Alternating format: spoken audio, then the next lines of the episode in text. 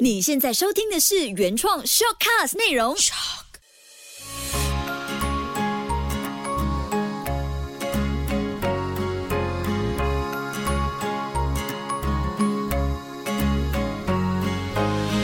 秋月的育儿天地。你回过乡了吗？有带孩子回乡了？这过程一切都还好吗？嗨，我是秋月，谢谢你收听这一期 Podcast。带孩子回乡前，你需要和孩子约定的五件事。这期内容呢，很贴近我们这个月的需要，也是因为我在这期间收到了一位妈妈的私讯，她从来都没有 inbox 过我，但是却因为面对带了孩子回娘家，还有外出的一些过程中，遇到了一些孩子行为。和情绪上波动的情况出现，所以他就想找个人聊一聊，就私讯给我，看看有什么方法是可以来面对这件事。这位妈妈很厉害，因为她知道我经历过，而且也碰过了壁，然后也实践出一些可行的方式，所以就趁着大家陆陆续续要安排回乡之前呢，分享我自己的小笔记。那我等等呢，也读一读和这个妈妈的来信的对话。还有我是怎么样用五件事情来走过这个回乡前和孩子的 SOP 哦。除了每个星期五在 Show 会更新我的 Podcast《秋月的育儿天地》，每周一到五在 Melody 六点五十分早上，还有下午的三点五十分都会首播一分钟的精华版。那星期六呢，五点到六点傍晚的时候也会重播完整版的 Podcast 哦。你听过哪一期内容？你还记得觉得还不错，或者是？给你带来一些想法的，都可以分享到你个人的线动 story 或者是社群里哦。当然记得要 tag 我，让我知道我的 podcast 是有人在听的。OK，这两年呢，很多朋友其实见不到家人。那当疫情真的稍微好转。在安全还有许可的情况之下，我们都希望能够珍惜每一次的相聚，尤其是和好久不见的亲人可以碰碰面。但你有没有发现，我们的家的孩子其实已经很能够适应一直 stay at home 这样的一个生活状态？他会越来越懂得怎么样在家里。自处的很快乐，或者是我们需要堂食还是什么，我们还要特别跟孩子拿 permission 许可证。我家真的就是这样。一方面，他们可能在短短的这一年的日常当中，已经把社交距离、减少外出堂食这件事做得很好。甚至已经是他们成长经历最深刻的一个生命阶段。他们也不像我们大人有那种需要，就是可能要逛街，孩子可能会需要这件事情。那我们家这一年多来没有逛街，所以有时候大人可能需要停下来去思考哪些事情是孩子真正抗拒，找出真正的原因是什么。那这一期带孩子回乡前，你需要和孩子约定的五件事，说出这五件事之前，我我快速的分享一下这位妈妈的来信。她写：“秋月你好，我的女儿今年六岁，自从雪兰儿 FMCO 开始到现在，她每天都在家，完全没有离开过家门。那现在我看疫情好一点。”就带他去看一看外婆。他一听到要离开家门，就大哭大闹的，就好像我逼他去找外婆。以前他可以和外婆相处很久，现在只是区区几分钟，就朝着要回家了。秋月妈妈，请问一下，我要如何让他恢复以前的生活呢？那我一读到这封信时呢，我心里出现很多 Kobe 小时候同样的戏码。没有 K 的马，因为 Kobe 呢，他教会我们怎么样应对。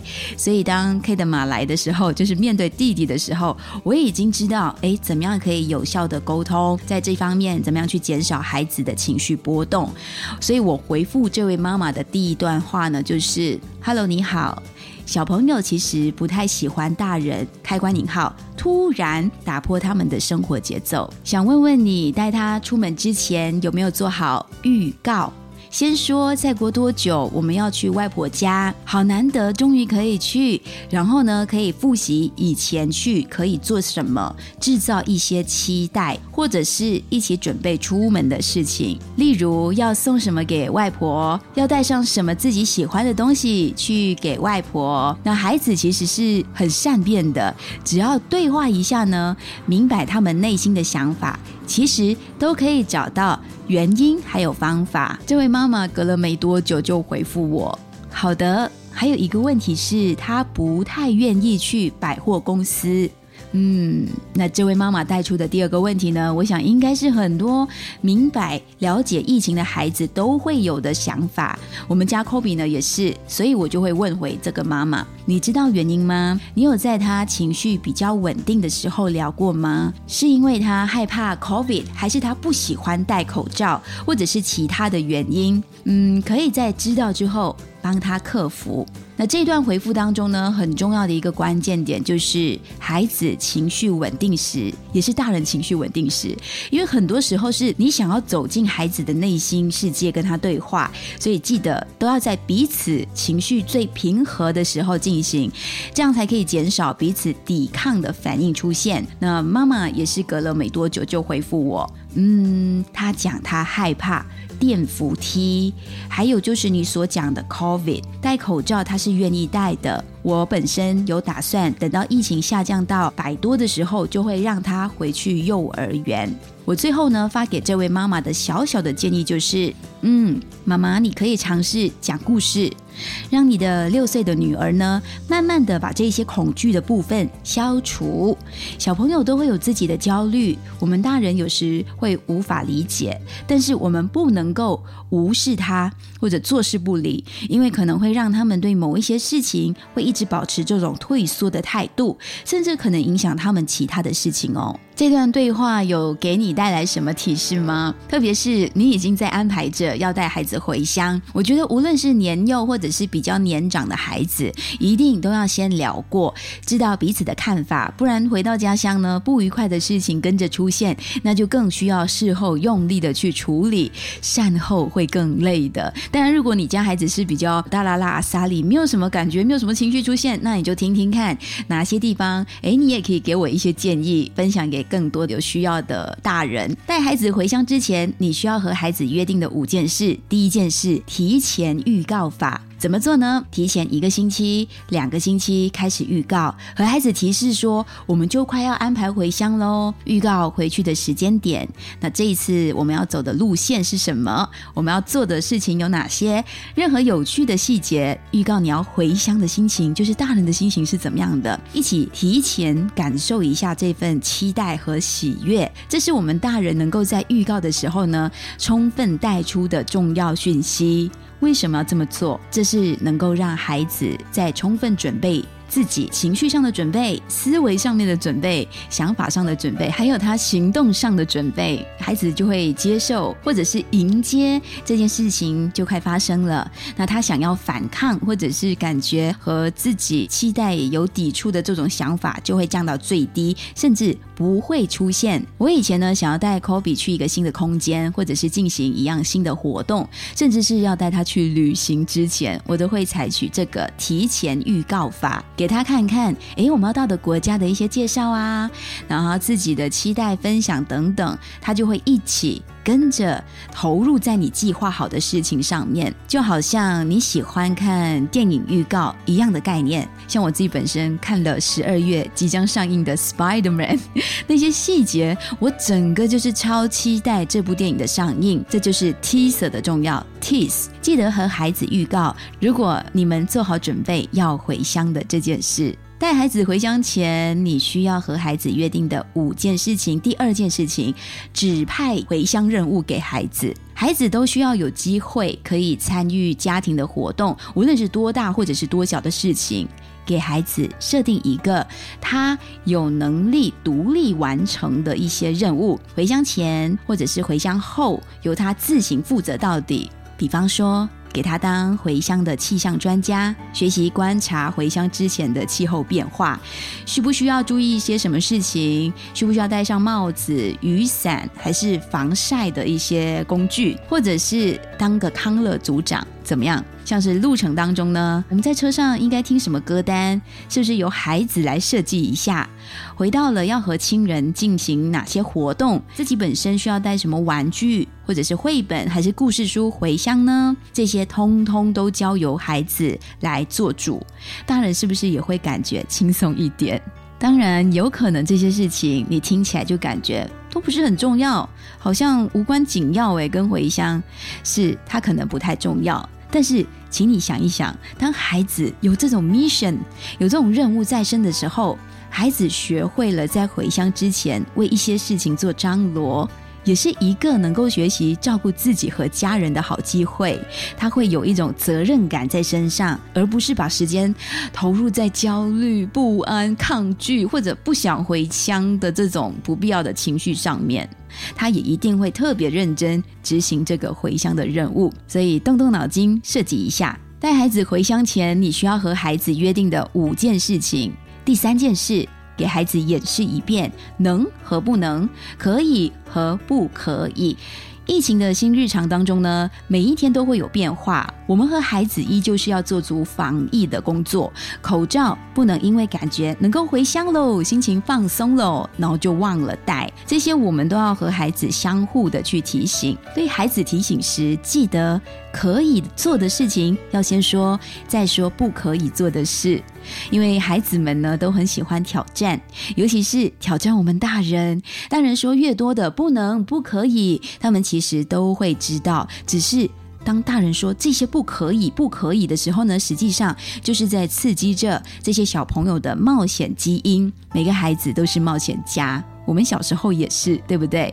所以呢，爸爸妈妈和大人都可以学习，先说我们可以回乡了，可以堂食，可以看见爷爷阿妈，但是我们不可以忘记要戴口罩哦，不可以随便喝别人的饮料，不可以不洗手就吃东西，其他的不能、不可以、不行，请大人自行斟酌添加。